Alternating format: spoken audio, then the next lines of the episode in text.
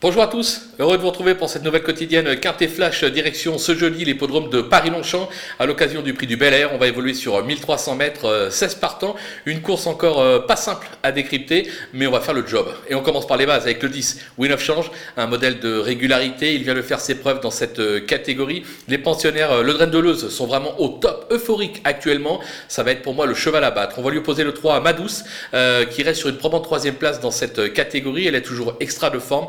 Devrait logiquement euh, confirmer. Méfiance avec le 2 Favaritz, euh, qui n'est jamais plus loin que troisième depuis ses débuts en compétition.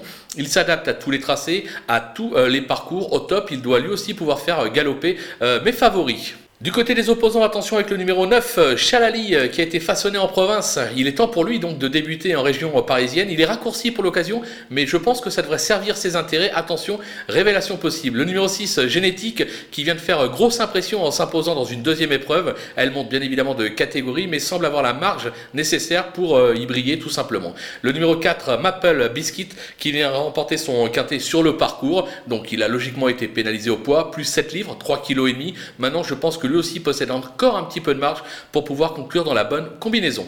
Un petit coup de poker avec le numéro 7 euh, Acclam qui a été euh, façonné en province avec une certaine euh, réussite. Alors certes, il passe un véritable test à ce niveau, mais en général quand les Pantales se déplacent dans cette catégorie et en région parisienne, ce n'est pas pour visiter la Tour Eiffel.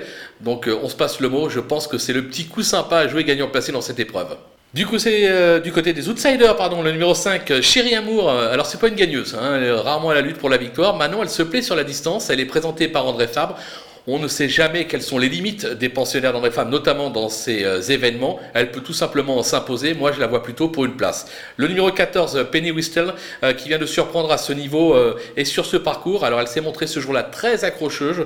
Je pense que si elle répète cette, performance, elle est tout à fait capable de jouer un rôle dans cette course. Le numéro 8, Morjoy, qui est doté de beaucoup de vitesse, mais qui a encore besoin d'être façonnée, de s'endurcir un tout petit peu. Et pourtant, elle sera pilotée par un Stéphane Pasquier. Hein. Vous savez qu'en général, Stéphane Pasquier, je le glisse très très haut dans mes sélections. Ça sera un regret, mais pour moi, euh, elle est encore un peu tendre. Donc si vous avez la place, vous la glissez, comme l'As. Identifit, qui a été supplémenté pour euh, l'occasion. C'est un cheval qui vient d'échouer dans une listed. Il descend de catégorie, mais je pense qu'il n'a plus trop de marge au poids. C'est la raison pour laquelle je le place aussi bas. Et on conclut euh, ces outsiders avec le 11, Satisfield. Euh, qui vient d'ouvrir son palmarès euh, sur euh, un sprint. elle se plaît également sur ce type de, distance. Elle est bien engagée. elle aussi, si vous avez la place, ne l'écartez pas trop hâtivement parce qu'elle est tout à fait capable de venir brouiller les pistes. Mais il faut faire des choix. J'ai fait le choix de ne pas la retenir dans ma sélection.